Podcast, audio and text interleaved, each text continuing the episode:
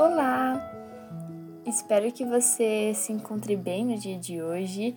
Aqui quem está falando é a Kathleen e eu gostaria de trazer uma palavra bíblica para o dia de hoje. E essa palavra, ela se encontra numa carta escrita por Paulo para os Romanos, capítulo 6, os versículos 6 a 8, que nos dizem o seguinte: Pois sabemos que o nosso velho homem foi crucificado com ele Cristo, para que o corpo do pecado seja destruído e não mais sejamos escravos do pecado, pois quem morreu foi justificado do pecado. Ora, se morremos com Cristo, cremos que também com Ele viveremos.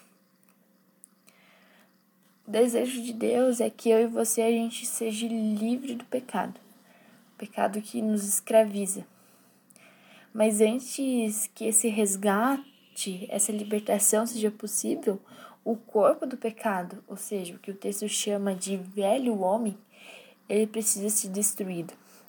Mas esse corpo, ele não é o corpo humano físico, né?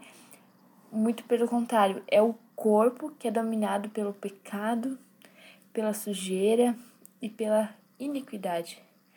E esse corpo foi crucificado com Cristo.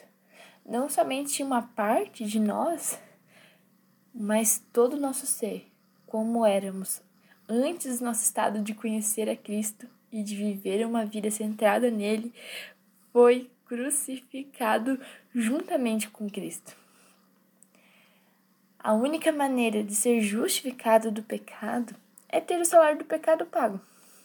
E a Bíblia nos diz que o salário do pecado é a morte.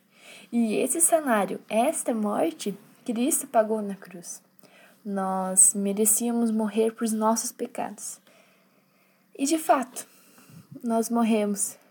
Porém, não em nossa pessoa, mas em Jesus Cristo, na pessoa de Jesus, o Redentor, o nosso substituto que morreu em nosso lugar.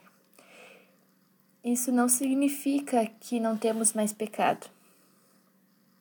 Infelizmente, o pecado ainda está em nós. Mas o versículo 14, Paulo vai dizer que agora a gente não vive mais debaixo da lei, mas debaixo da graça. E essa graça nós podemos encontrar somente olhando para Cristo. É nele em que todos os pecados são crucificados na cruz, e é com ele que também viveremos, assim como ele vive.